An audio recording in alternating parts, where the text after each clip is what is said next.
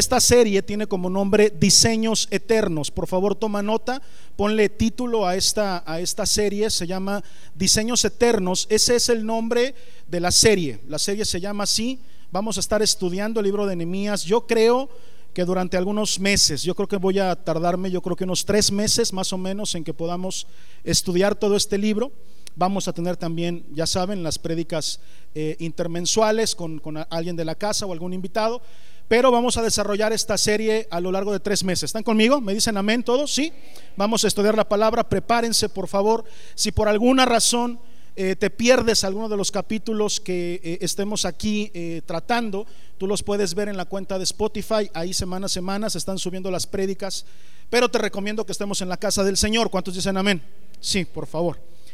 Y bueno, nos corresponde entonces empezar el día de hoy con esta, con esta serie, capítulo 1 el primer capítulo de esta serie Diseños Eternos. Vamos a estar hablando acerca de diseño. Di conmigo diseño.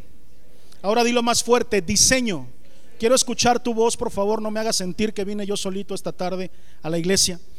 Y al hablar de diseños, yo te he enseñado que cuando hablamos de diseños en la palabra del Señor, hablamos de apostolado, o al revés, cuando hablamos de apostolado, hablamos de diseño. Cuando tú encuentras en la palabra del Señor la palabra apóstol, la palabra apóstolos, la palabra enviado, la palabra diseño, estamos hablando del mismo tema. ¿Estamos de acuerdo? Es lo mismo. Cuando el Señor eh, envía, eh, Dios el Padre tiene un apóstol. Apóstol significa enviado. Apóstolo significa aquel que es enviado. Y eh, es, hermoso, ayer hubo una, una, este, una enseñanza para los chicos de, del Ministerio de Adoración y su líder les enseñaba eso, les decía, no es más grande el que envía que el que es enviado, eso fue el tema que les enseñó. Y Jesús lo estaba diciendo porque se refería a él mismo y a su Padre. Él se refería al Padre y al Hijo, se refería al Padre que envía al Hijo con un propósito. La palabra apóstol significa enviado, pero Jesucristo vino a enseñarnos diseños. ¿Cuántos pueden decir? amén a eso? ¿Cuántos lo pueden comprender? Lo que el Señor Jesús vino a enseñarnos son diseños del cielo. Dijo, el reino de los cielos es semejante a. ¿Se acuerdan cuántas veces dijo eso el Señor Jesús? Lo dijo muchas veces. Cuando el Señor Jesús viene a la tierra, Él es el ejemplo de apóstol por excelencia. Si tú quieres saber cómo debe, debe, de ser un apóstol, no te fijes en ninguno de los que ahora se llaman apóstoles. Fíjate en cómo es el Señor Jesús. Amén porque Él es el apóstol de apóstoles, Él es el modelo de un apóstol, Él es el apóstol original, el enviado de Dios.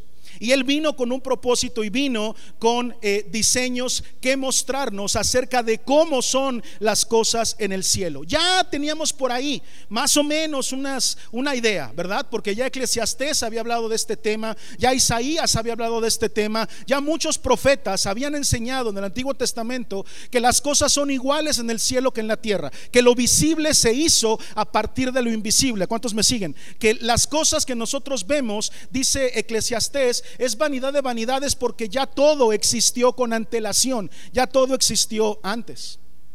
Entonces, cuando hablamos de diseño, hablamos de algunas estructuras funcionales. Escribe eso, estructuras funcionales. Pero déjame y te digo ahora que todos los diseños en algún momento dejan de tener funcionalidad. ¿Cuántos saben, por ejemplo, que el automóvil ha pasado por muchos diseños? ¿Sí o no? ¿Se acuerdan del primer auto? Bueno, uno de los primeros, el Ford T, de los primeros que salieron, ¿se acuerdan? Y tú ves un carro de ahora como el último Tesla y pues no se parecen en nada, ¿sí o no? Porque los diseños evolucionaron y cambiaron. No hay nada que, eh, ningún diseño que sea funcional todo el tiempo. Los diseños de esta tierra envejecen, se pudren y encuentran eh, perdición. Sin embargo, los diseños que son del cielo permanecen para siempre. Alguien por favor diga amén. Todo lo que hay en la tierra entonces encuentra su vejez y encuentra que ya no es útil y necesita ser rediseñado. Di conmigo rediseñado. Sin embargo, los diseños de Dios no, no necesitan pasar por eso. Tú vas a decir, ah, sí, pastor, ya más o menos me lo sospechaba. El modelo de mi esposo ya está muy viejito, necesito uno nuevo. Este ya no, ya no está funcional. Ese diseño ya está feo, necesito un diseño nuevo. Todos los diseños de esta tierra entonces tienden a envejecer y tienden a perder su funcionalidad. Pero los diseños de Dios no. Esa es la buena noticia que yo tengo para ti el día de hoy. Los diseños de Dios permanecen para siempre. La palabra del Señor no pierde su vigencia. Muchos libros que tú y yo podemos leer, podemos darnos cuenta de que han perdido su, su, uso, han perdido su aplicación por causa de que fueron escritos en momentos en donde se estaban viviendo ciertas situaciones que hoy ya no, y por lo tanto podemos observar que esos libros son obsoletos. Obsoleto significa ya no sirve. Y los leemos a lo mejor porque son bonitos, porque a lo mejor traen alguna enseñanza, pero la realidad es que la palabra del Señor es vigente para siempre. ¿Cuántos pueden decir amén? La palabra del Señor no necesita una refrescada, no necesita una maquillada, no necesita un shining. La palabra de Dios es completamente vigente porque Dios es el mismo ayer, hoy y por los siglos. Alguien por favor dígame a eso. Alguien puede aplaudir a su Señor esta tarde. Alguien trajo sus manos para demostrar alabanza a su Dios. Aleluya. Todo lo demás envejece, pero los diseños de Dios no, los diseños son los diseños de Dios son eternos y el libro de Nehemías nos enseña algunos de estos diseños. Cuando yo estuve leyendo el libro de Nehemías, el Señor me habló fuertemente sobre ciertas cosas que él diseñó. Y su diseño no envejece. No importa si tú piensas diferente, no importa si tú tienes una filosofía diferente, no importa si tú has crecido con algunas ideas contrarias a la palabra del Señor. La palabra del Señor no necesita chalanes que le echen la mano para estar al día. Quiere decir esto que no debe de ser la palabra de Dios la que se adecue a un mensaje actual. Somos nosotros los que tenemos que adecuarnos a lo que la palabra del Señor enseña y dice. Es realmente eh, maravilloso darnos cuenta de cómo funciona un ser humano cuando se le da una palabra profética, cuando el Señor habla una promesa sobre la vida de alguien. Yo pregunto, ¿el Señor alguna vez te ha prometido algo? ¿El Señor alguna vez te ha dicho alguna palabra o te ha hecho alguna promesa? Y yo quiero decirte, esa promesa se va a cumplir. ¿Cuántos dicen amén? Nosotros creemos en eso. Creemos en eso. Pero fíjate lo que pasa con nosotros. ¿Qué pasa con los hombres? Cuando recibimos una promesa, cuando recibimos una palabra, el primer día estamos felices y brincamos de alegría y decimos, gloria al Señor, el Señor me ha hablado, me va a dar una promesa. Me ha dado una promesa, yo sé que el Señor la va a cumplir. El segundo día estamos igual y decimos, gloria a Dios, el Señor cumple sus promesas. Y a la semana decimos, aleluya, el Señor cumple con sus promesas. Pero a los tres meses decimos, yo no sé si el Señor se acuerde de la promesa que me hizo. Yo no sé si el Señor esté consciente de, de que me prometió algo. A los ocho meses, a lo mejor ya ni te acuerdas de las promesas que Dios te hizo. Yo quiero decirte que mientras más nos alejemos de la voz de Dios, escucha lo que te quiero decir, más vamos a permitir que el mundo nos contamine. ¿Sí o no? Mientras más nos alejemos de la voz de Dios, más permitimos que el mundo nos contamine. Por lo tanto, por lo tanto, escribe esto, mientras más nos alejemos de los diseños de Dios, más vamos a permitirle terreno al diablo en nuestra vida. Es decir, las cosas no tienen que ser como nosotros creemos o decimos, sino como Dios las ha diseñado. Oye, pastor, pero hay muchísimas formas de hacer las cosas, ¿no? Sí. La respuesta es sí. A todo lo que el ser humano hace hay distintas formas de hacerlo, pero a todos nos conviene seguir la forma y el modo del Señor. El diseño que Dios ha creado, ¿sí o no? La forma en la que Dios ha dicho esto debe de hacerse así. No quiere decir que sea la única forma. Incluso me atrevería yo a decir que podría haber otra forma igual de efectiva. Pero en eso no es lo que estamos discutiendo esta tarde. No es lo que yo quiero enseñar a tu corazón. Lo que te quiero decir es que conviene al Hijo hacer las cosas que al Padre le agradan. Le conviene al Hijo.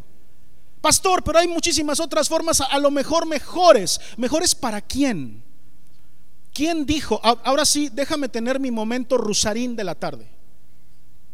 Rusarín, ¿no? ¿Alguien conoce a Diego Rusarín? Déjenme tener mi momento Rusarín de la tarde. ¿Quién te dijo quién eres? ¿Por qué crees lo que crees? ¿Quién te, de, ¿De dónde viene la imagen que tú tienes de ti mismo? ¿Cuál es la fuente de interpretación que tú tienes para tu persona? ¿Quién te ha dicho quién eres? Tú no eres el producto de las bombas mediáticas, ¿sabes? El, internet, las redes sociales, la televisión, eh, eh, los periódicos, todo este bombardeo social. Tú no eres lo que dicen los medios sociales. Tú no eres lo que dice tu familia que eres. Tú no eres producto de una sociedad, tú eres lo que Dios ha dicho que tú eres. Por lo tanto, tú no debes estar definido por lo que dicen ni los medios sociales, ni la sociedad, ni la familia, ni los compañeros de trabajo, ni nadie. Tú tienes que estar definido sobre quién tú eres, porque eres un hijo del Señor y solamente el Señor es el que define y el que te da a ti identidad. ¿Cuántos pueden decir amén a eso? ¿Sí o no? ¿Sí? Si tú lo crees, aplaude al Señor fuerte.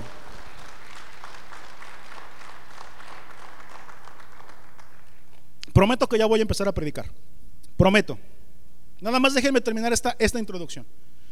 Por lo tanto, así como cuando nos alejamos de una palabra profética empezamos a dejar de creerla, de la misma manera si nos alejamos de los diseños eternos de Dios, vamos a estar permitiendo que el mundo tome control sobre quiénes somos.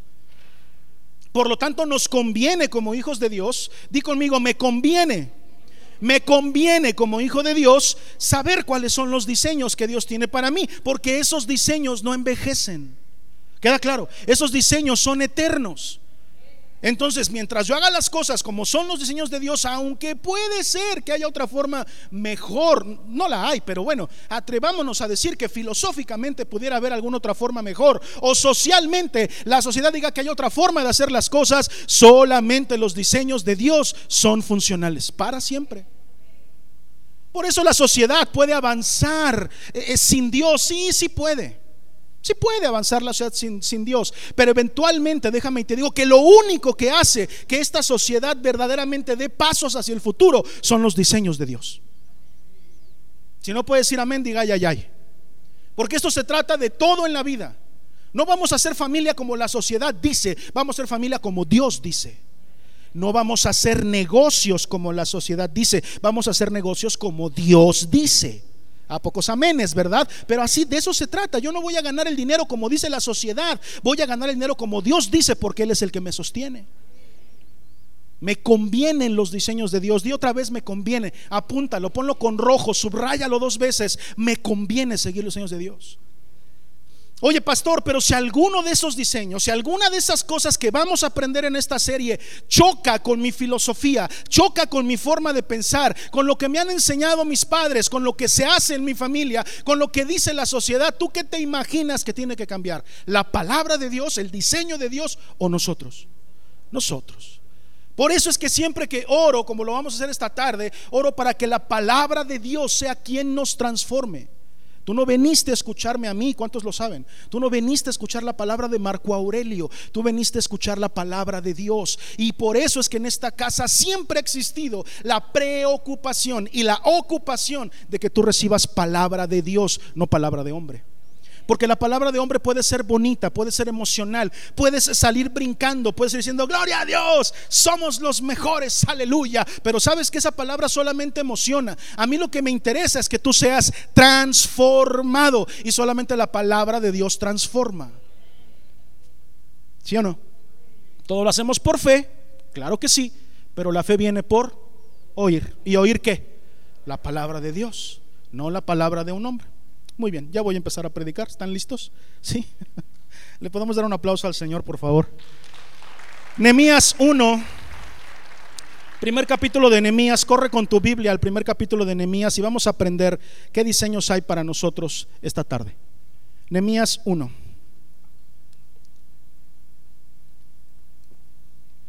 ¿Estás conmigo? ¿Ya tienes la palabra? Dice así: Palabras de Nemías hijo de Acalías. Aconteció en el mes de Quisleu, en el año 20, estando yo en Susa, capital del reino, que vino Hanani, uno de mis hermanos, con algunos varones de Judá. Y les pregunté por los judíos que habían escapado, que habían quedado de la cautividad y por Jerusalén. Y me dijeron, el remanente, los que quedaron de la cautividad allí en la provincia están en gran mal y afrenta el muro de Jerusalén derribado. Di conmigo, el muro derribado. Ahora dilo fuerte, el muro derribado. Y sus puertas quemadas a fuego. Di conmigo, sus puertas quemadas. Ahora decimos juntos, el muro derribado y las puertas quemadas. Versículo 4, cuando oí estas palabras, me senté y lloré e hice duelo por algunos días y ayuné y oré delante del Dios de los cielos y dije, escucha esto hermano, con atención, te ruego, oh Jehová, Dios de los cielos, fuerte, grande y temible, que guarda el pacto y la misericordia a los que le aman y guardan sus mandamientos esté ahora atento tu oído y abiertos tus ojos para oír la oración de tu siervo que hago ahora delante de ti día y noche. Por los hijos de Israel, tus siervos, y confieso los pecados de los hijos de Israel que hemos cometido contra ti. Sí, yo y la casa de mi padre hemos pecado. En extremo nos hemos corrompido contra ti y no hemos guardado los mandamientos, estatutos y preceptos que diste a Moisés tu siervo. Acuérdate ahora de la palabra que diste a Moisés tu siervo diciendo, si vosotros pecareis, yo os dispersaré por los pueblos. Pero si os volviereis a mí, y guardareis mis mandamientos y los pusieres por obra, aunque vuestra dispersión fuere hasta el extremo de los cielos, de allí os recogeré y os traeré al lugar que escogí para hacer habitar allí mi nombre. Ellos pues son tus siervos y tu pueblo, los cuales redimiste con tu gran poder y con tu mano poderosa. Te ruego, oh Jehová, esté ahora atento tu oído a la oración de tu siervo y a la oración de tus siervos, quienes desean reverenciar tu nombre.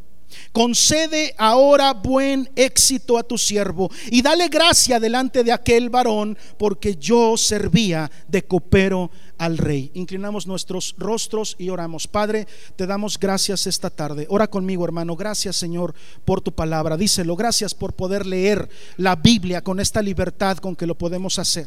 Gracias porque podemos, Señor, accesar a tus enseñanzas, a tu espíritu. Prepara mis oídos. Dile al Señor, prepara mis oídos. Prepara mi entendimiento. Pon tu mano sobre tu corazón y dile, Señor, yo dispongo mi corazón para aprender esta tarde. Habla a, a tu siervo. Habla que aquí estamos tus siervos escuchándote. Padre, te pido, Señor, que hables a través del siervo. No he venido a escuchar la voz de un hombre, díselo. Yo no he venido a escuchar a un pastor, yo no he venido a escuchar a un hombre, yo he venido a escuchar, a escucharte a ti, Señor. Háblame, que te estoy escuchando. Quiero aprender, quiero aprender a vivir, quiero aprender a hacer las cosas como tú quieres. Enséñame, Señor, y revélame a mi corazón cuál es el diseño que tú tienes elegido para mí. Gracias, Señor, en el nombre de Cristo Jesús. Y todos decimos, Amén. Gloria al Señor. Nemías recibe una noticia. Esto lo he predicado con antelación, he hablado de, de, lo impactante que ha sido para mí estudiar y leer el libro de Nemías. Incluso dediqué toda una predicación simplemente a la oración de Nehemías. La puedes encontrar también en nuestras redes sociales y en YouTube. Se llama Oraciones Poderosas. Y uno de esos capítulos es específicamente la oración de Nehemías, el proceso nemíco, lo que hace Nehemías con la oración. Pero ese no es el propósito esta tarde. El propósito es encontrar e, en, este libro y encontrar en estos versículos que hemos leído los diseños que Dios tiene para nosotros y la forma en la que a Él le gusta y le agrada que sus hijos hagan las cosas. Pero necesito platicarte qué estaba pasando. Nemías era un judío y estaba viviendo en Babilonia. Él estaba haciendo, eh, estaba sirviendo para un reino que no era el suyo, porque su reino había sido invadido y había sido destruido. Ahora yo quiero preguntarte una cosa, ¿de qué tienes que enterarte para que termines con llanto? ¿Qué, qué, noticia tiene que haber en la vida de un hombre para que este hombre se, se suelte a llorar desconsolado? ¿De qué tamaño tiene que ser la mala noticia que tengas que recibir para que en el momento en que la recibes te quebrantes en un llanto como el que está descrito en la introducción de este libro? Nehemías recibe una noticia recibe una noticia tremenda, ya la, ya la saben, nada más quiero recordar de qué se trata. Le acaban de avisar que Jerusalén, el lugar de donde él fue sacado, e, e, incluso e, siendo un niño, incluso a lo mejor sin haber conocido nunca la ciudad, es el lugar en donde él eh, sabe que es su lugar, que es el lugar que Dios puso, es decir, su casa está destruida. Y no solamente destruido, dice aquí los muros han sido completamente derribados, ¿sí o no? Y las puertas completamente quemadas. Muchas veces he dicho que cuando tú lees en la Biblia la palabra puertas es igual a autoridades. ¿Cuántos lo saben? Puertas, ahí escríbelo, puerta igual a autoridad. Y muros es igual a protección.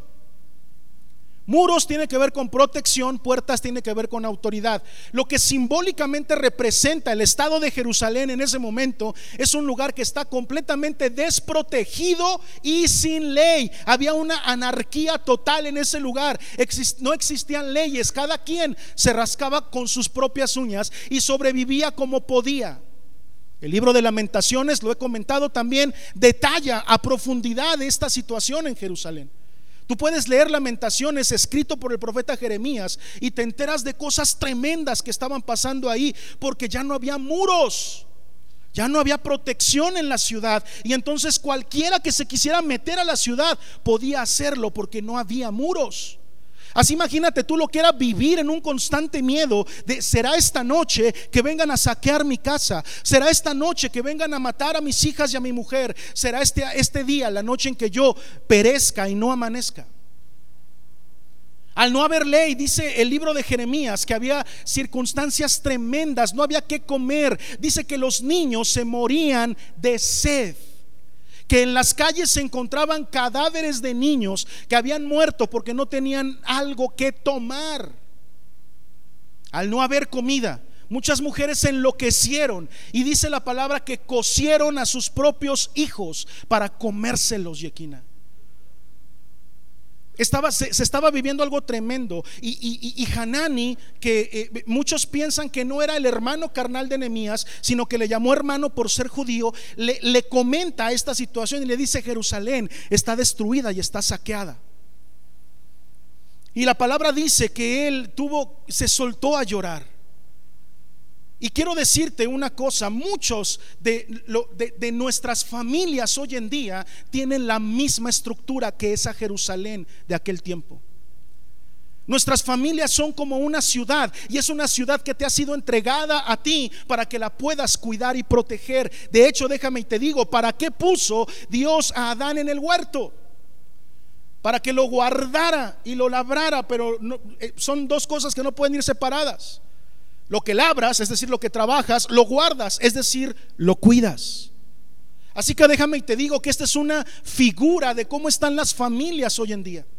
Hoy las familias parece ser que no tienen muros de protección que eviten la entrada de filosofías y de creencias y, de cosas que se están hablando allá afuera que afectan el diseño que Dios tiene para nuestra familia. Esto era tremendo. Lo que Nehemías escuchó, déjame te digo, no era fácil de digerir. De hecho, el proceso nemíco viene de haberse enterado de esta noticia tan grande. Yo no sé si alguna vez a ti te ha pasado que has recibido una noticia tan dura que rompió tu corazón. Alguna noticia familiar, alguna decepción, algo que te haya pasado que te rompió el corazón y que te largaste a llorar simplemente, que no pudiste hacer nada más. Porque a veces hay noticias que nos llegan al corazón y nos dejan inmóviles simplemente llorando y sin saber qué hacer. Este era, esto era lo que Nemías estaba enfrentando. Y déjame y te digo algo, como para terminar esta introducción.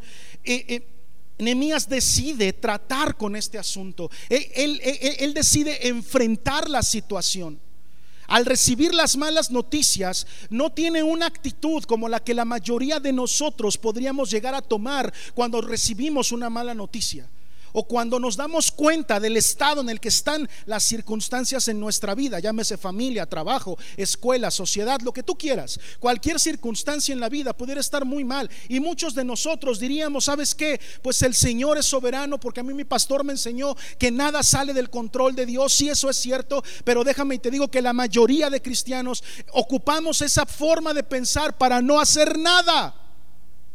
Y eso tampoco es correcto. Nemías decide hacer algo, él da un paso y decide tratar con esta situación. Nemías nos muestra los diseños de Dios, que es lo que vamos a estudiar todo el mes y los meses que vienen.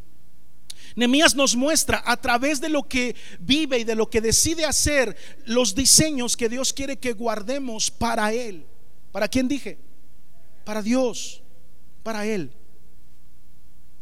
Hoy nuestras familias, déjame y te digo, y yo sé que vas a estar de acuerdo conmigo,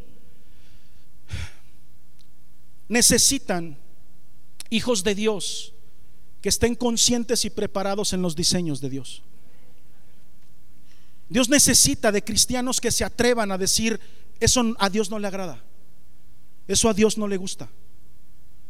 Necesitamos levantar la voz y decirle a este mundo que hay una forma, una forma de hacer las cosas. Ya expliqué esto al principio. Puede ser que socialmente o filosóficamente haya muchas otras que son mejores, pero la única que funciona, la única que lleva a nuestra sociedad a pasos seguros hacia el futuro son los diseños de Dios. La sociedad nunca ha avanzado por una filosofía diferente de la que tiene Cristo y de, y de la que enseñó Cristo de los diseños del Padre. Hoy por hoy te digo, los países que más se han desarrollado son los países que tienen doctrina cristiana. Y si quieres, investigalo. Y los países donde no hay doctrina cristiana normalmente son países que están en, que, no están tan avanzados en muchísimas cosas. Hay muchas culturas, por ejemplo, que siguen pisoteando a la mujer, en donde la mujer no existe para nada. Yo no sé cómo a veces, hasta los cristianos queremos a veces comportarnos así. Déjame te digo una cosa, los diseños de Dios ponen a la mujer en un lugar súper valioso. ¿Cuántos dicen amén? Valiosísimo. Pero solamente son los diseños de Dios los que nos van a permitir avanzar como sociedad y como familia. Así que hoy más que nunca Dios necesita que se levanten nemías en, en, las casas, en las empresas, en la sociedad, dispuestos a gritar cuáles son los diseños de Dios. ¿Alguien puede decir amén a eso? Oh, Dios necesita que te levantes y que comprendas acerca de diseños eternos. La iglesia necesita de personas que conozcan cuáles son los diseños de Dios. No se trata solamente de que vengas el domingo o de que vayas a tu grupo entre semana. No se trata solamente de eso. Se necesita que tú conozcas los diseños que Dios tiene para esta tierra. ¿Cuántos me están siguiendo? ¿Cómo le hacemos? No es como me enseñó mi familia, ya lo dije. No es como mi filosofía personal interprete la palabra. No, Señor. La palabra es como una espada de doble filo. ¿Cuántos dicen amén? Que penetra hasta lo más profundo de los huesos y que transforma todo y que rompe todo. Y uno debe de estar dispuesto a decirle al Señor, Padre, que tu Espíritu Santo, que tu fuego consuma todo lo que hay en mí que a ti no te agrade. ¿Cuántos dicen amén? Pues, suena bonito, pero cuando Dios viene a cambiar una forma de pensar ya no es tan bonito. Ese Señor consume todo lo que no te guste, pues, y si no le gusta nada de mí me va a consumir todo lo que pueda cenicita. ¿No? Porque no es tan sencillo, suena muy romántico, con sí, Señor, aquí estoy. Muy bien, quiero platicar entonces de los primeros cuatro diseños eternos que encontramos en este primer capítulo. El primero de ellos es el Hijo de Dios percibe bien una necesidad. Escribe eso. El Hijo de Dios está diseñado para percibir las necesidades. Tú estás diseñado para ser sensible a las necesidades de los demás. Exacto, solo un amén, pero con que Alex diga amén, con eso puedo ganarme toda la ciudad. ¿Escucharon lo que dije? Tú estás diseñado para ser sensible a las necesidades de los demás. Nemías fue sensible. Lo que, lo, que nosotros leímos en el, en el versículo 4 eh, dice, cuando oí estas palabras, en el momento que las oyó, ¿qué dice cuando oí estas palabras? Recibe la mala noticia, se da cuenta que hay una necesidad tremenda. ¿Sí me están siguiendo?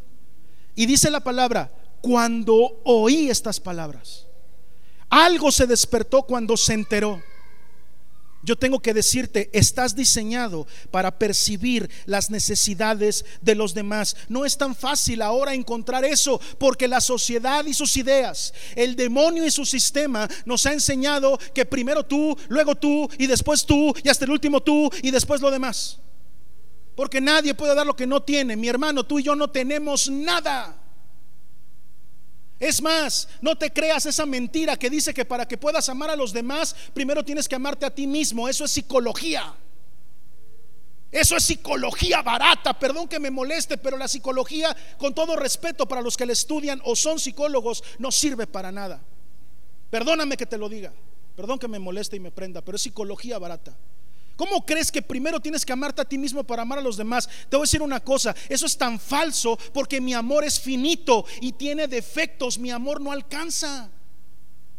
Si no puedo ni amarme a mí con mi propio amor. Leyes del fluir, también ya lo prediqué, por si te interesa saber un poquito más de este tema, se llama leyes del fluir. Solamente vale la pena que yo te ame si tengo el amor de Dios dentro de mí. Eso es diferente. El amor de Dios es perfecto. El amor de Dios no tiene ningún problema. El amor de Dios es vasto y suficiente para que me ame a, mí y para que te, te, pueda amar a ti. A ti no te conviene que te ame con mi amor porque yo fallo, me equivoco, soy humano. Pero a ti te conviene mucho que yo te ame con el amor de Dios porque ese es eterno. Ese no tiene ningún defecto. Ese permanece para siempre. Hoy yo quiero saber si estoy solo esta tarde. ¿O hay alguien que vino a la congregación este domingo? Primero, primero acepte el amor de Dios en tu vida. Primero deja que Dios te diga quién eres. Eso te va a dar más amor de lo que te imaginas. Que, que, tu fuente de inspiración, que la, que, la fuente de donde viene tu, tu imagen sea Él. ¿Cuántos vienen a, buscar amor a la iglesia. Error. Somos humanos y nos equivocamos y si venimos con la expectativa de que aquí todo es precioso porque es la iglesia de Dios, ahí todo debe de ser que este florecitas y pajaritos y, colinas y todo eso y llegas y te encuentras con que estamos pura gente quebrada, pura gente necesitada, puro mentiroso, puro ladrón, puro, pura gente con tantos defectos y tú vienes con una expectativa tremenda de que vas a encontrar lo mejor de lo mejor, te tengo una noticia. Aquí estamos lo peor de lo peor de lo vil y menospreciado del mundo, nos ha escogido Dios para ser reyes y sacerdotes para Él, su Padre. No vengas con expectativas de mí o de un hermano, pero ven con toda la expectativa de encontrar un Dios poderoso, un Dios lleno de amor. Yo le estoy predicando a alguien esta tarde o no. Pero tú, tú estás diseñado, es otra cosa, ¿eh? para percibir las necesidades de los demás. Ese es tu diseño, esa es otra cosa. Por lo tanto, vamos a, percibirnos, ¿está bien dicho a percibirnos? A percibirnos, ¿sí no? A percibirnos de las necesidades de los demás. Hoy yo quiero preguntarte, neta, neta, neta, ¿estás consciente de las necesidades de tu familia? Neta, neta, neta, ¿sabes lo que tu esposo necesita? Neta. ¿Estás consciente de cuáles son sus necesidades afectivas, sus necesidades emocionales, sus necesidades de afecto, las necesidades de respeto, las necesidades alimenticias, las necesidades nutricionales? Todo. ¿Estás bien consciente de las necesidades de tu casa? Varón, ¿estás completamente seguro que sabes cuáles son las necesidades de tu esposa? No, pastor, la lista cada vez es más larga y estoy ahí escribe y escribe. No termino nunca, ¿no? Esta mujer es insaciable. Nuestros corazones son insaciables, ¿no? No se sacian con nada. ¿Estás completamente consciente de las necesidades de tus hijos? Jóvenes, si no pueden decir amén, digan ayayay. ¿Están completamente seguros de que saben lo que sus papás necesitan de ustedes? Le hablo más a esta ala porque siempre se sientan de este lado. ¿Ustedes saben lo que sus papás necesitan? ¿Son sensibles a las necesidades que hay alrededor de ustedes? conocen las necesidades de sus vecinos, no, pastor, ni les hablo. Y estoy seguro que si tú los conoces tampoco les hablarías, ¿no? Todos tenemos el peor vecino, no todos. No, el mío es peor, no, el mío es peor. Estás completamente seguro de que conoces las necesidades que hay alrededor tuyo, porque si no las sabes, entonces déjame y te digo, estás inmerso en un sistema, en un diseño mundano. Y no le voy a llamar de otra forma, ¿eh?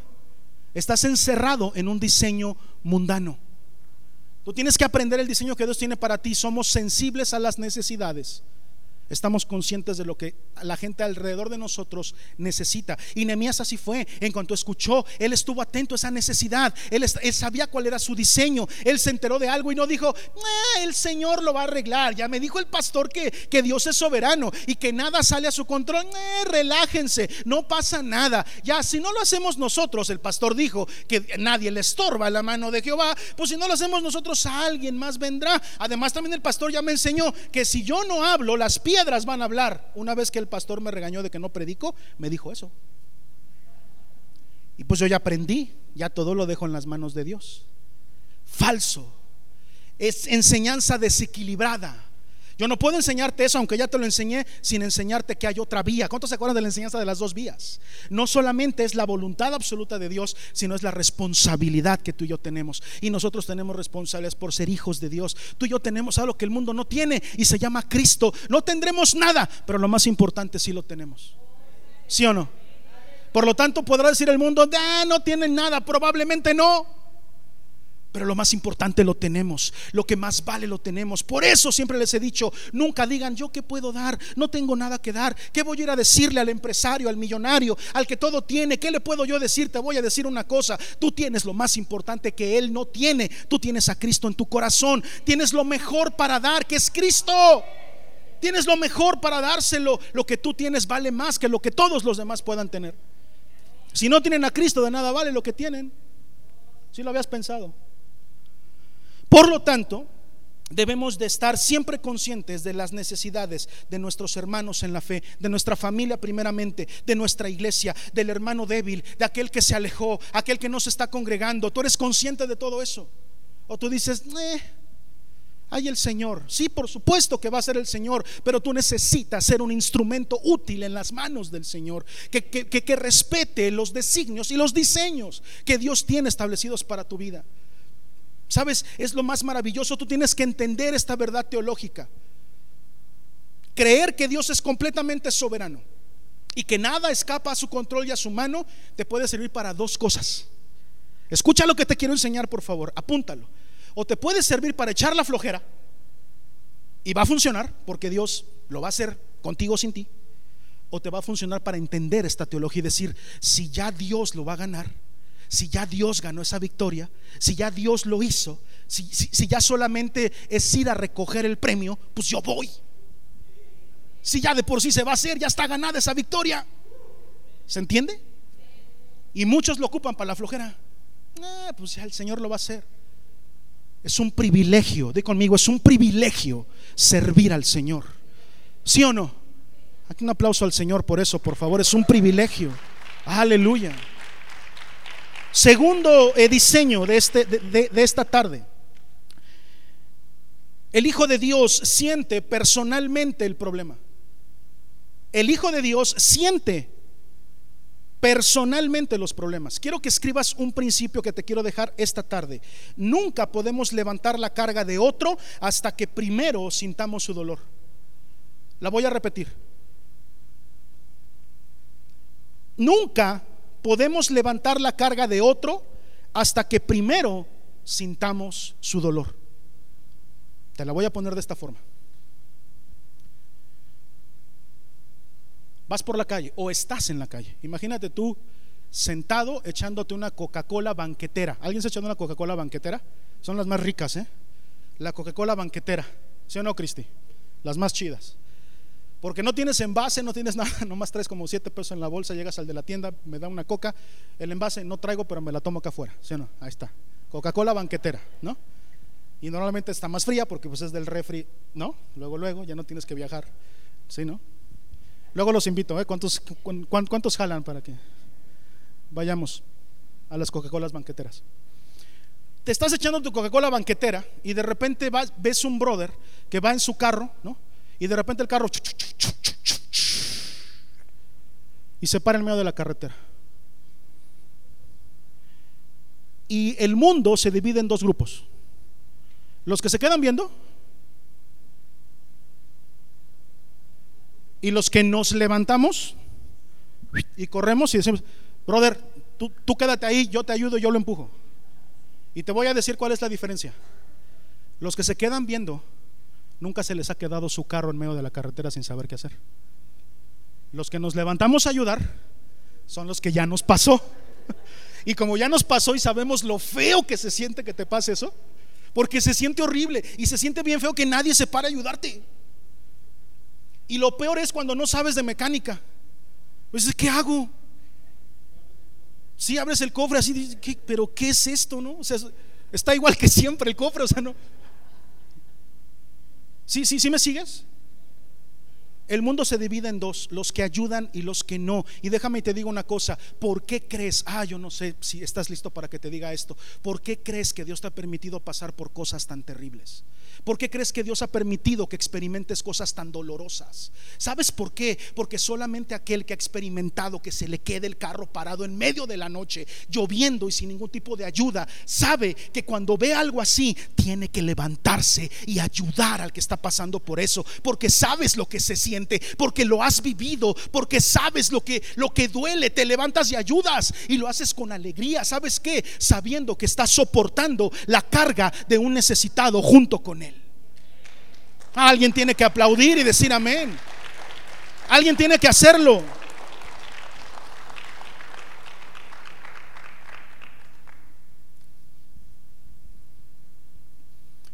Esa es la razón por la cual tú, Señor, ¿por qué a mí?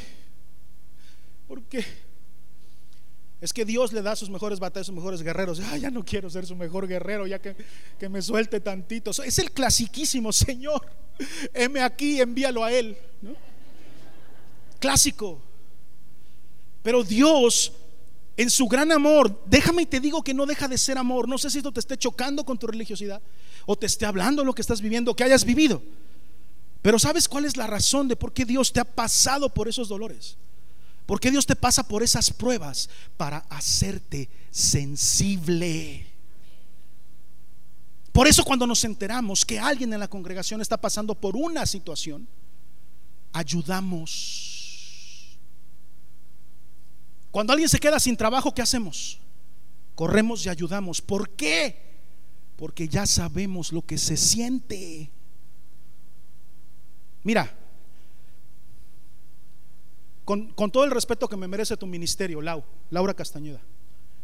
Pastor, es que mira, no traen despensa y es que hay mucha necesidad y, casi cada ocho días y, la tengo en la casa, Laura.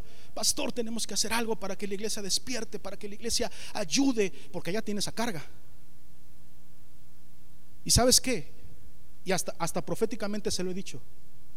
La gente no lleva porque tiene su alacena completamente llena porque nunca han experimentado lo que es un día levantarse sin nada que cocinar, porque no saben el valor de una sopita de pasta sin pollo, hijo, hervidita con sal, porque no han tenido que darle de comer a sus hijos un taco de sal porque no hay más. Entonces, no me agüito. Di conmigo, no me agüito. Eso no es teológico, pero no me agüito. ¿Sabes por qué no me agüito? Porque sé que no hay necesidad en la casa. Y solamente aquellos que han experimentado tener hambre de verdad saben lo que ayuda. Cuando te levantas en la mañana con no tener que comer y de repente abres la alacena y hay una lata de atún. Porque sabes que ese día ya la armaste. No sé si alguien le haya pasado. Pero con una lata de atún ya la armamos. Y solamente los que han pasado por eso, cuando escuchan que alguien no tiene trabajo, mira, yo lo he sabido de esta casa, llegan a la casa de las personas sin decirle nada al pastor, sin decirle nada a la iglesia y dicen, aquí hay una despensa para ti. Tu diseño es sentir los problemas de manera personal. Y la razón por la cual Dios te ha permitido que experimentes dolor es para hacerte sensible a lo que los demás puedan estar pasando. ¿Todavía le puedes dar un aplauso al Señor o ya no? ¿Sí? Si experimentaste hambre, ¿qué tienes que sanar? El hambre. Si experimentaste rechazo, ¿qué tienes que, sanar? Rechazo. Si experimentaste un, quebranto de corazón, la próxima semana vamos a aprender de quebranto de corazón. Si experimentaste quebranto de corazón, ¿qué tienes que sanar? Corazones quebrantados. Si experimentaste dolor en tus finanzas, ¿qué tienes que sanar? Tus finanzas. ¿Sí se entendió? Tu diseño es sentir las necesidades de manera personal. ¿Cuál es la actitud de muchos cuando escuchan lo que escuchó Nehemías? Los muros están destruidos, las puertas están quemadas. Y la actitud de muchos es, yo no fui. ¿Yo, yo qué tengo que ver? Yo no las quemé. Y si no las quemé, ¿por qué tengo que hacer algo? Que lo repare el que lo hizo. Pero el diseño, y esto necesito que lo escuchen como casa, el diseño de vida íntima con Dios es, si Dios habla a tu corazón sobre alguna necesidad, ¿qué crees?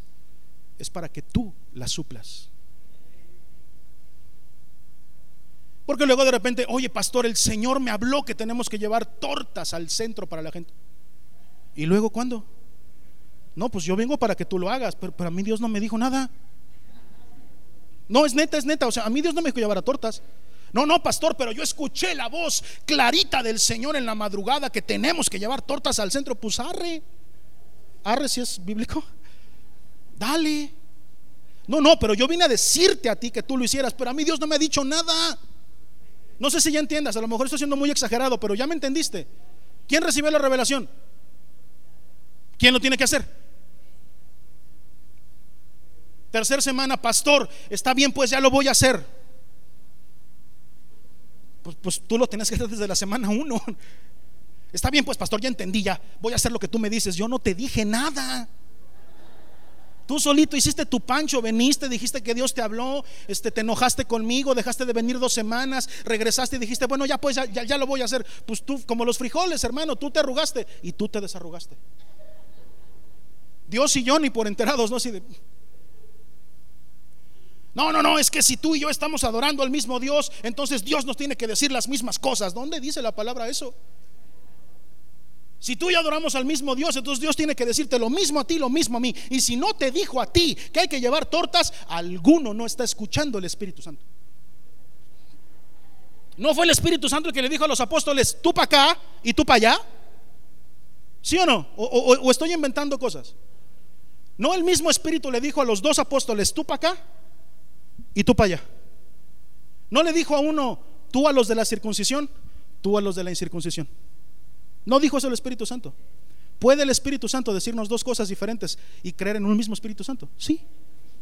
Porque Dios tiene un trato contigo personal. So, si Dios te dijo algo, ¿quién lo tiene que hacer? ¿Todavía puedes aplaudir al Señor o ya no? Ya estás muy regañado. Diseños del Señor.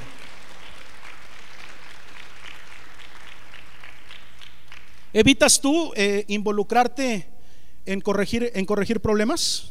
¿Lo evitas? ¿Observas que hay algo mal en la iglesia y evitas acercarte a solucionarlo? Ah, el Señor lo va a arreglar. Mira, yo desde el principio supe. Estaba a punto de decirle al pastor que eso no iba a funcionar, pero pues ahora para que se le quite no digo nada y que se equivoque y que aprenda. ¿Evitas involucrarte en, en los problemas que ves? Si eso haces en la iglesia, lo haces también en tu casa.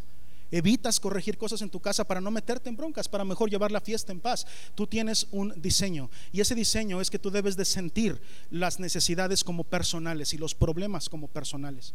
Y por eso Dios nos entrena. Amén. Número tres, necesitamos aprender, nuestro diseño es ir a Dios primero con todos los problemas. En el, en el versículo 5 dice así, está el versículo 5, por favor, ayúdenme. Versículo 5, por favor, Alancito de Nehemías 1.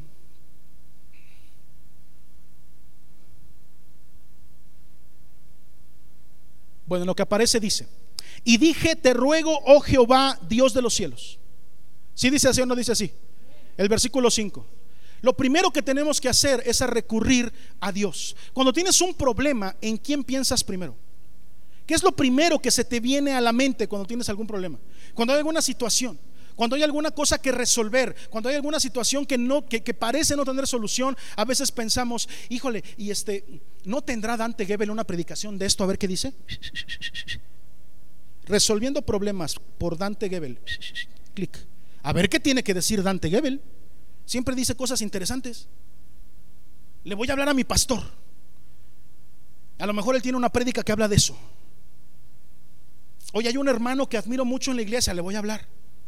Y todo eso está bien, está bien que busques la prédica de Dante Gebel, está bien que le hables a tu pastor, está bien que busques a un hermano que admiras, pero no puede ser tu primera opción. Es más, ni siquiera cuando te dijeron que habías dado positivo al COVID. Lo primero, que positivo al COVID. Ay, Dios mío, vamos al doctor. Yo, yo ya me enteré de que un doctor sacó adelante a tres o cuatro enfermos. Vamos con él para decirle que tengo que tomar. Ni siquiera en esos momentos tenemos que correr primero al doctor. Primero, nuestro, nuestro primer pensamiento tiene que estar con Dios. El primero que tenemos que recurrir se llama Dios. Oh, yo, yo estoy solo y de repente volteo mis ojos y, como el salmista digo, ¿de dónde vendrá mi socorro? Era, era medio bíblico el Chespirito, ¿no? Y ahora, ¿quién podrá defendernos? Mi socorro viene de ti. ¿Sí o no? Tú y yo tenemos que aprender a voltear a ver primero a Dios siempre. ¿A dónde vamos cuando vemos los problemas? ¿Qué, qué, qué, tipo de cosas vienen a nuestra mente? Vienen preguntas como, ¿qué hacemos ahora?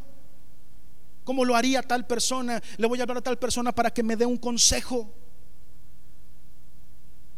A veces nosotros creemos que Dios tiene tantos problemas, tiene tantas situaciones que, no se va a interesar en mis problemas. Yo quiero decirte, no hay asunto pequeño que a Dios no le interese acerca de ti. ¿Puedes escribir eso? No hay un asunto pequeño que a Dios no le interese de ti. Es más, muchos, muchos príncipes llevaron cartas al rey Ezequías. Lo puedes buscar en el segundo libro de Reyes. Y cuando le llevaron esas cartas, él las puso todas delante del Señor. ¿Sabes qué significa? Que hasta los asuntos más insignificantes hay que llevarlos a los pies de Cristo. Muchas parejas vienen para decirme, pastor, estamos a punto del divorcio. Ya no queda nada entre, entre mi esposa y yo. No nos amamos y nos vamos a divorciar. Y siempre les, les pregunto, y, y, luego, ¿desde hace cuánto tienen este problema? Pues ya tenemos como tres meses con este problema. No, falso. Tu divorcio comenzó el día que tú dejaste de preocupar por llevarle una rosa a tu esposa. Ahí empezó el día de tu divorcio. Desde ahí empezó la cuenta regresiva. ¿Cuántos lo pueden entender? El día que dijiste, ah, pues si está enojada, que está enojada. Ese día empezó la cuenta regresiva para tu divorcio. Cuando dejaste de ver cuál era tu diseño y también las chicas tienen un diseño para eso, pero quiero decirte que tus problemas no se van a no se concretan el día que se manifiestan, se concretan el día que dejas de atenderlos. Pastor, me corrieron de mi trabajo, tú no perdiste. ¿Cuándo? Hace ratito me corrieron. No, no, no, no perdiste tu trabajo hace ratito. Lo perdiste hace meses que dijiste, no, no voy. Lo perdiste hace meses que dijiste, eso, eso para lunes. Ya, es, ya es viernes, ya son las tres. hay para lunes. Ese día comenzó la cuenta regresiva para que te corrieran. Si no puedes ir a mendiga y Los problemas de nuestra vida no son los grandes problemas, son el conjunto de pequeñas y cosas insignificantes que decidimos no atender. Toma, chango, tu banano. Lo tienen que anotar, eso lo tienen que anotar. Las pequeñas cosas que decidimos no atender. ¿Sabes qué fue lo que dejó a Israel sin alimento, según el libro de jueces, cuando cuenta la historia de Sansón? Pequeñas zorras que les pusieron un, les amarraron a la cola una, ¿cómo se llama? Una rama seca con hojas secas y le prendieron y pum, soltaron a las zorras por todos los sembradíos y pum, pequeñas, no, no fueron grandes ejércitos, hermano. Si me están siguiendo? Ya, ya, los aburrí. Son las pequeñas cositas las que dejan daños eh, eh, muy grandes, daños tremendos. Tú, no te estás divorciando el día que firmas, empezaste a divorciarte muchos años atrás cuando dejaste de hacer todo lo que te correspondía y tu diseño decía que hicieras. Pastores, que mis hijos no son unos rebeldotes. Usted no sabe, no puedo con ellos. ¿Y cuándo se te revelaron? No de repente, no, no fue de repente. Esa cuenta regresiva comenzó desde la niñez, cuando no corregiste algo que tenías que haber corregido. Pocos amenes, ¿verdad? Duele, ¿no? Es el más rebelde de todos. Sí, pero fuiste ignorando pequeñas cosas en el camino que no corregiste. Ah, no pasa nada. ¿Sí o no? Las cosas más insignificantes hay que llevarlas a los pies de Cristo. Matrimonios, los pequeñitos problemas, no los dejen pasar. Redímanlos a los pies de Cristo. Vayan y digan, Señor, hoy nos peleamos por esta tontería, te la entregamos a ti, sanamos nuestro corazón, lo entregamos y se acabó. Y te aseguro que eso va perdurar por muchos años. ¿Cuántos dicen amén? Las pequeñas cosas. No hay cosa insignificante que a Dios no le importe. Así que por muy chiquito que sea, ¿eh? hay que redimirlo con Cristo. Pastor, hoy no vino el hermano fulanito. ¿Cuándo se fue de la iglesia? Hoy, no. No, no se fue hoy. Hoy se manifestó que ya no vino. Pero él dejó de pertenecer a la casa cuando hubo algo que no le agradó y no lo habló. Cuando hubo un, dolor en su corazón que no dijo. Cuando hubo algo que se cayó. Cuando hubo una situación que pudo haber, haber sido resuelta y no se resolvió. En la iglesia me lastimaron, pastores, que no sabes, el líder. No, no te lastimó el día que te regañó. Ese proceso comenzó mucho tiempo antes. Creo que ya quedó eh, claro ese asunto, ¿verdad? Ya no poner más ejemplos. Las, las cosas más insignificantes tenemos que ponerlas delante de Dios. Tenemos que acudir a Dios primero siempre. ¿Cuándo vamos a acudir a Dios? Siempre. Eh, eh, tenemos que, ser humildes cuando nos acercamos a Dios. No demos por, por, por hecho que Dios nos escucha. Nehemías dijo, presta oído a tu siervo. No demos por un hecho, aunque Dios es, omnisciente y todo lo sabe, que tú y yo podemos llegar eh, eh, eh, y, muchísimo menos como con, con, cosas a nuestro favor. Señor, mira, ya he cambiado, ya no soy tan malo como antes, ya no falto a la iglesia tanto, ya voy cada vez más. Es más, ya me, ya, ya me, ya me apunté en un ministerio para servir, entonces ahora mis oraciones tienen que ser más efectivas. No tenemos nada. No tenemos nada con lo cual llegar delante del Señor.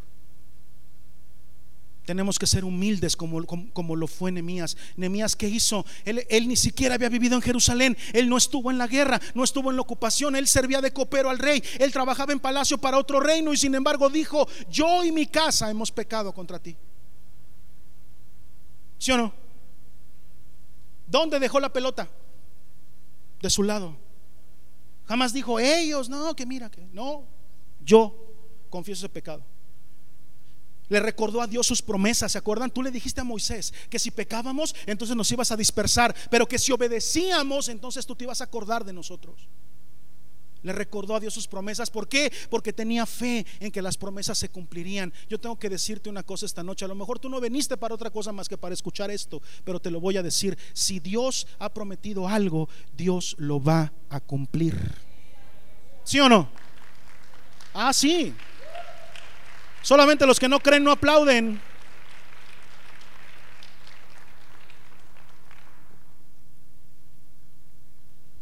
Punto número cuatro, ya los dejo ir. Me ayudan con él. Punto número cuatro, tu diseño es el de estar disponible para involucrarte en los asuntos.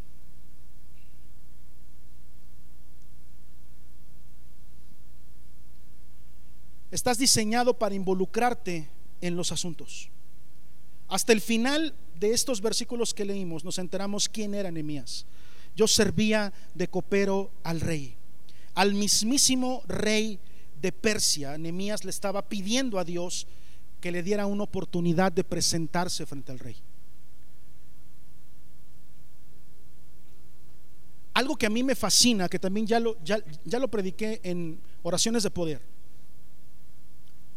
es la forma en que termina este capítulo.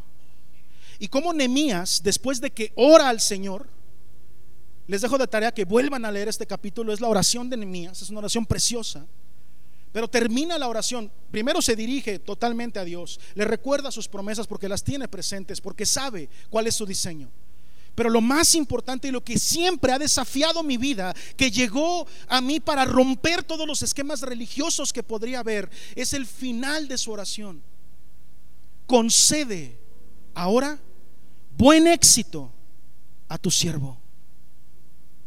No le estaba diciendo, ayúdame. No le estaba diciendo, ay Señor, es que Jerusalén está destruida. Por favor, haz algo. Vamos a levantar oración y a interceder para que tú envíes, para que tú mandes, para que tú, Señor, para que tú, Dios, para que tú, para que tú, para que tú. Sino que Él dijo, concede buen éxito a tu siervo. Tu diseño es el, de estar dispuesto a involucrarte en las cosas. Deja de ser tan frío e involúcrate. Si tú ves una necesidad en la iglesia, ¿qué crees? Es Dios hablando a tu corazón. ¿Cuántos lo pueden entender? Si tú dices, aquí hace falta algo, ¿a quién crees que le está diciendo que lo haga? Tu diseño es el de involucrarte en las cosas, el de decir, yo tengo algo que aportar, yo tengo algo que decir. Es que en esta iglesia esto no se hace de esta forma y debería de hacerse, pues hay que hacerlo. ¿Para cuándo? ¿Cómo dije? ¿Para cuándo? ¿Para cuándo? ¿Para cuándo vas a empezar a hacer las cosas que Dios te ha pedido que hagas? ¿Para cuándo vas a dejar de echarle la culpa a los demás? Ah, es que esto debe hacerse de esta forma, esto de aquella. Sí, pues por eso no funciona, porque no lo hacen como yo digo. Pero nadie viene y me pide mi opinión. Eso, se la están perdiendo todos. Deberían de venir a preguntarme a mí, que soy el que sé. Pues acércate, propón. Vamos a trabajar juntos para el Señor. ¿Cuántos dicen amén? Qué, qué, qué, qué, hermoso sería poder decir y que yo escuchar en la iglesia, lo he escuchado, pero me encantaría escucharlo de más personas, pastor, ¿qué hay que hacer? Estoy dispuesto, vamos a trabajar. ¿Qué hace falta? ¿Sabes? Concede buen éxito a tu siervo. Es, rompe cualquier otra oración que, que, que tú y yo podamos hacer o pensar. Concede ahora buen éxito a tu siervo tiene que ver con proyecto. Di conmigo proyecto. Pero dilo con fe, proyecto. Dios le va a conceder éxito a un proyecto. Señor, es que yo quisiera tener un negocio que, estuviera grandísimo y que tuviera muchísimas, este, eh, eh, muchos locales y muchas franquicias. Pues comienza con uno pequeño. ¿Dónde va, ¿Dónde va a ser Dios el gran éxito si no pones el primero? Ah, no, yo creía que me iban a llegar las franquicias todas así de jalón. No. Tienes que presentar proyecto. ¿Cuántos dicen amén? Lo que hizo Nehemías fue decir, Señor, concédeme éxito a lo que yo voy a hacer que halle gracia yo delante del rey. Déjame y te digo, la próxima semana Nemías se presenta delante del rey. Va a estar bueno el chisme. Va a estar bueno el chisme. Pero se va a presentar a él con su proyecto, escucha esto, cuatro meses después de lo que acabamos de leer. Nemías no perdió la fe, ni a la semana, ni a los 15 días, ni al mes. Muchos de nosotros queremos que las respuestas de parte de Dios vengan el mismo día que las oramos. El mismo día, no, o sea, no le damos a Dios ni 24 horas. Señores, que ayúdame con esta deuda. ¿Cómo quisiera yo que el banco me hablara para que me dijera que se canceló la, la deuda y vemos el celular? No me hablan, Señor, no me hablan. No le damos a Dios ni siquiera 24 horas. Nos surgen los milagros maruchan. Milagro Maruchan. O nos encantan los milagros Maruchan. Pero hay milagros, escucha lo que te digo, que Dios ha decidido no hacer con su poder automático. Escucha eso, a ver, estás preparado para escucharlo. Sino que de su todo poder, de su todopoderoso, de todo el poder que Él tiene, ha decidido darte algo de eso a ti para que tú lo hagas.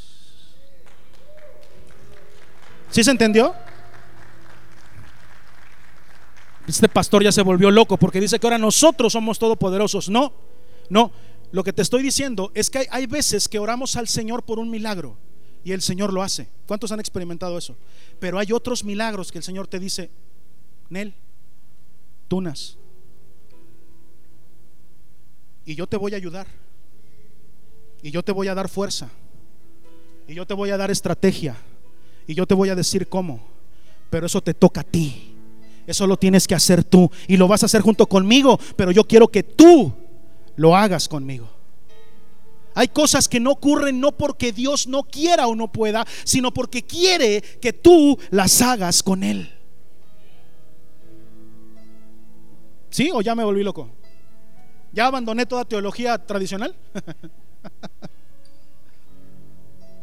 Yo te invito esta noche, ponte de pie ahí donde estás. Quiero hacerte una invitación esta noche. Quiero invitarte a que podamos, primer clase de esta serie, aceptar los diseños eternos de Dios.